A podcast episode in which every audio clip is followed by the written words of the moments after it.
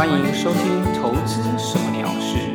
带你轻松看透投资事。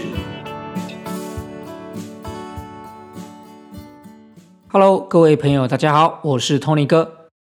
过年长假结束了，大家收心了吗？这一集是《投资什么鸟事》的第二十三集，我们要来聊聊有关通膨的相关议题。另外，在年假期间，国际股市表现都算非常不错，所以。台股收价以后呢，开红盘是以大涨开出，再创新高。未来行情将会如何呢？好，我们就开始今天的节目吧。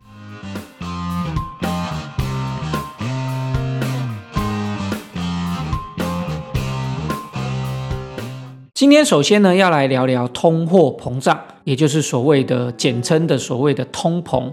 为什么要来谈这个话题呢？因为很有可能。在不久的将来，我们就会遇到这样的状况哦。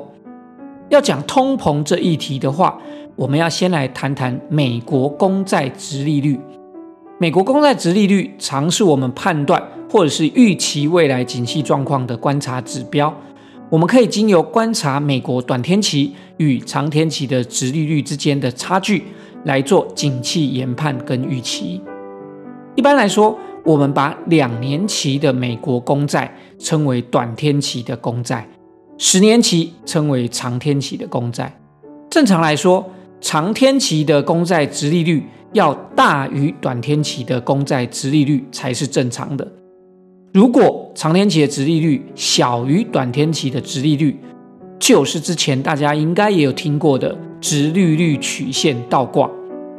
一旦发生直利率曲线倒挂，表示目前的景气进入了一个过热的阶段，也会被视为因为繁荣过头，未来会出现泡沫化的前兆。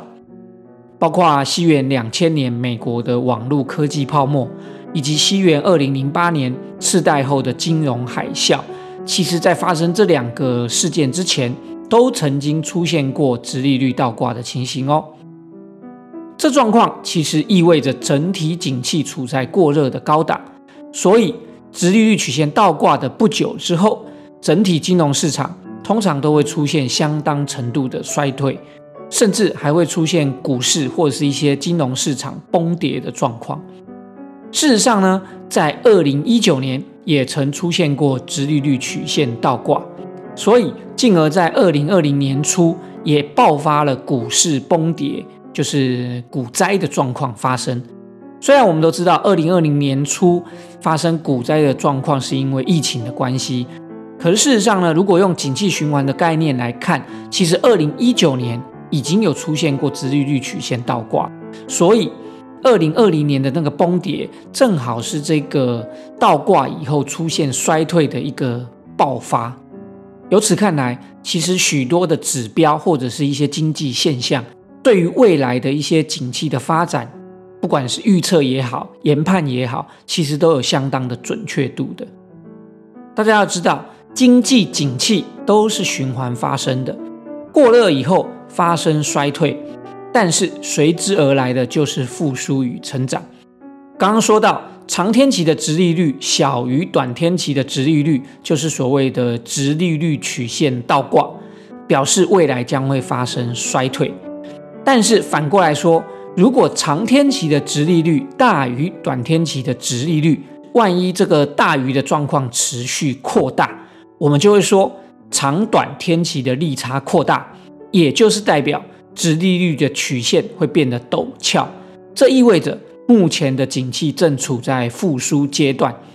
目前呢，美国公债它正处在这个阶段，也就是说长短天期的值利率利差持续扩大中。其实近年来，由于美国联准会积极使用一些政策在控制经济状况，最大的政策大家最熟悉的当然就是 Q E 啦。所以使用这些政策在控制经济状况的情况下呢，使得景气循环的变化非常的快速。从二零一九年景气过热、直利率曲线倒挂之后，到二零二零年初，因为疫情造成景气衰退。在三月发生疫情之后，随即采取 Q E 政策，放出资金于市场，用人工强迫的手段，在短短的时间内呢，利用这个资金撒在市场上，造成资金行情扭转这个衰退的局势，因此将经济景气从景气衰退的状态带回复苏的阶段，也就是目前经济状态所处在的状况。那么利用这个 Q E 造成资金行情扭转了所谓的经济衰退的局势，而使得我们整个景气进入复苏的阶段。那么下一步会怎么走呢？好，那么下一步正常在经济景气循环的状态，经济复苏以后，下一步其实就进入一个经济成长。那么再下一步才会又变成景气过热。因此，从过热到衰退，到复苏，到成长，再进入过热，这样的循环呢，其实就是一整个景气的正常的循环。所以，假设我们现在状态是进入景气复苏的状态，那么下一阶段应该就会走到经济成长。目前呢，看起来都还算是景气或者是经济进入一个正面的一个状态哦。但是，我现在要讲的是说，假设我们现在进入了景气复苏的状态，是用 Q E，也就是资金撒在市场上造成的，是有一大堆资金在市场上流窜，那么。下一个细节，在还没有进入所谓的经济成长之前呢，你很可能会遇到的一个状态，就是会先碰到通膨，因为我们利用 Q E 造成资金行情，使得景气复苏的这个手段，相对而言就会造成资金在市场上过于泛滥，势必就会造成这些资金呢，它的价值相对于贬低。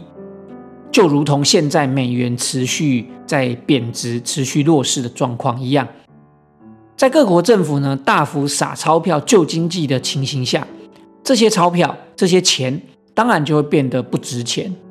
换句话说，物价就会变高，也就是通货膨胀就会发生了。这个是为什么我会认为未来呢？这个通膨有可能会发生的状态，原因就是。因为我们现在的景气的复苏是用 Q E，是用一大堆的钱堆出来的，而且这些钱不是正常景气带来的附加产物，而是各国政府用印钞票，也就是用人工的方式制造出来的。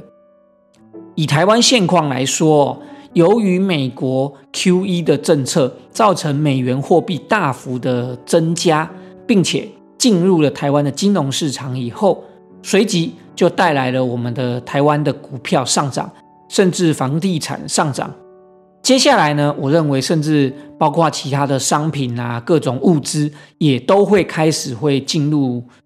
上涨的这个阶段，甚至会有一点炒作商品物资的情形。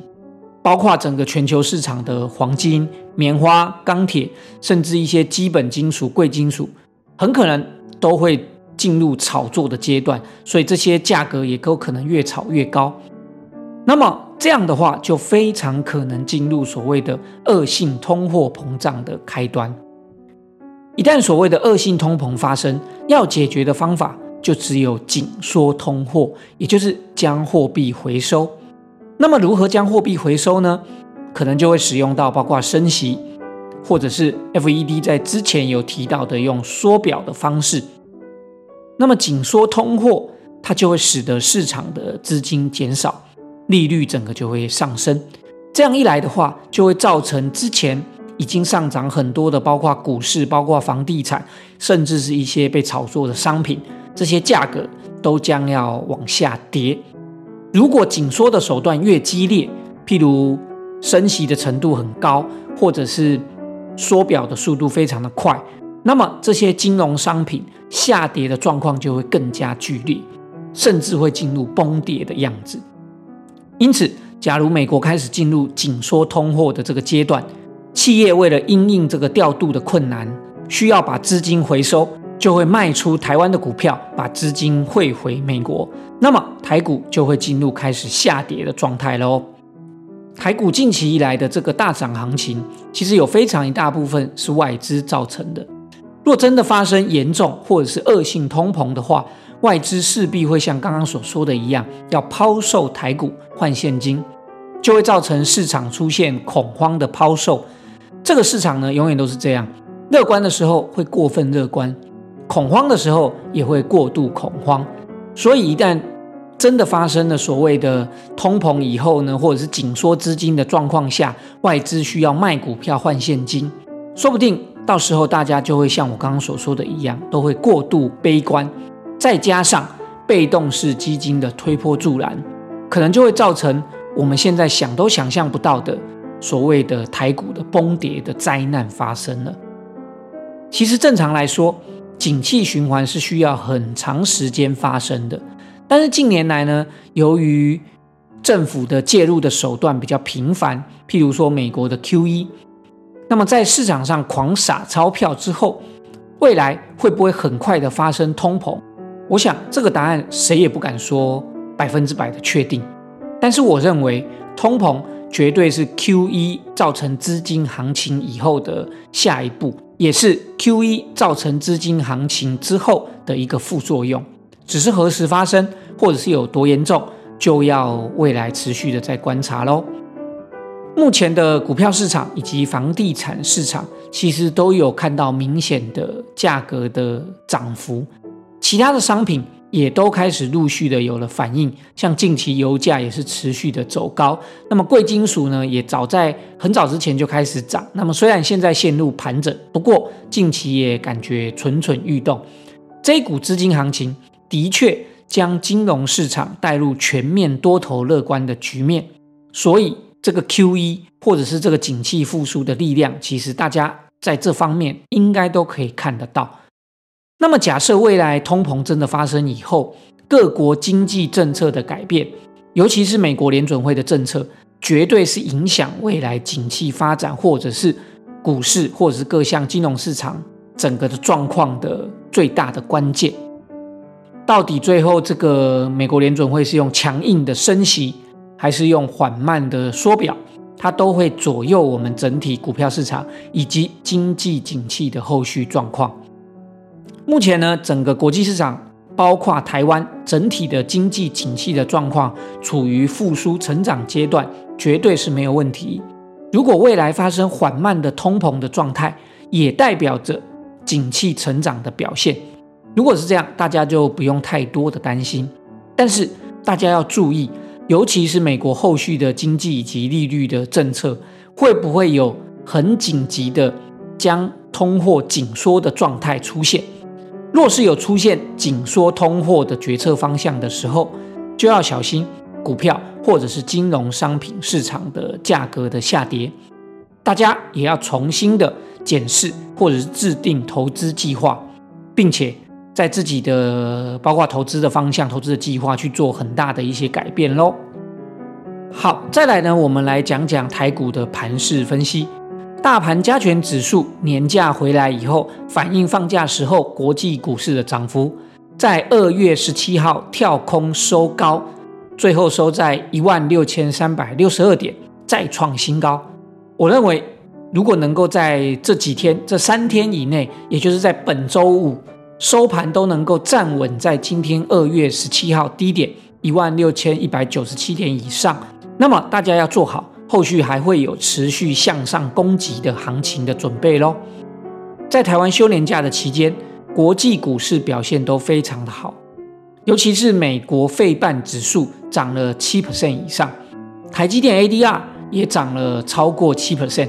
因此带动台股在收假第一天二月十七号。跳空大涨，也一举突破前高，再创新高。基本上呢，能持续创新高就是多头的确认。我想目前整个台股的状态持续维持多头局势不变，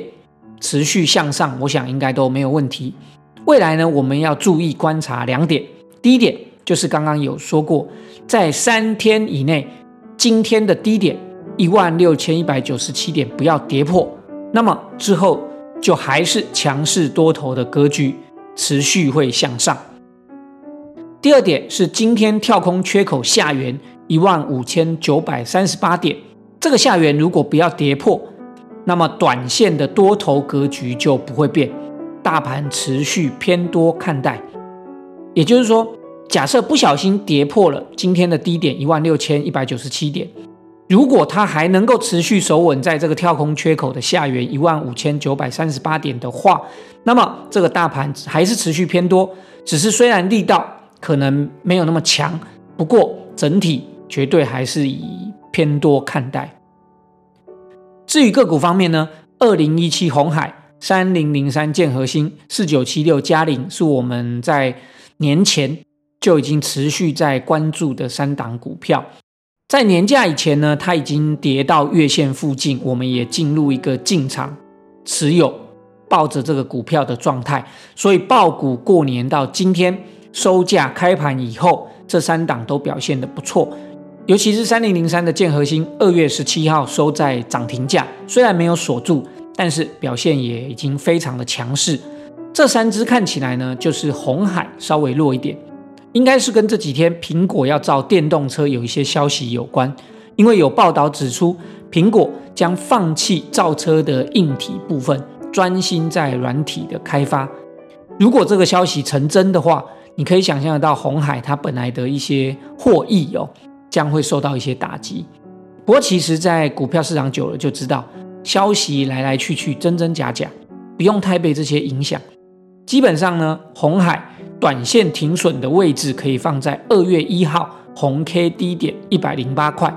假设没有跌破以前呢，就持续的爆股，持续偏多看待。另外两只的停损的位置呢，三零零三的建核心，我停损会放在二月五号的低点四十九点九五元。另外四九七六的嘉陵停损的位置会放在二月一号的低点七十九点九元。如果你报的股票呢都已经有了已知的停损位置，那么你就可以知道你的风险是多少，未来碰到停损你会亏多少钱，你都非常的了解。那么这样你报起股票来，你才能够安心。所以以上三只的股票分别的停损位置给大家做参考喽。好的，今天二月十七号是长假回来第一天的开盘，也正好是 Tony 哥收假以后第一天开路，所以呢。其实我还有一点放假的感觉，没有完全收心，因此就不是讲的太多喽。以上就是今天分享的节目内容，非常感谢大家的收听，也希望大家持续锁定投资什么鸟事，留下评论并且分享及订阅，我们下周再见喽，拜拜。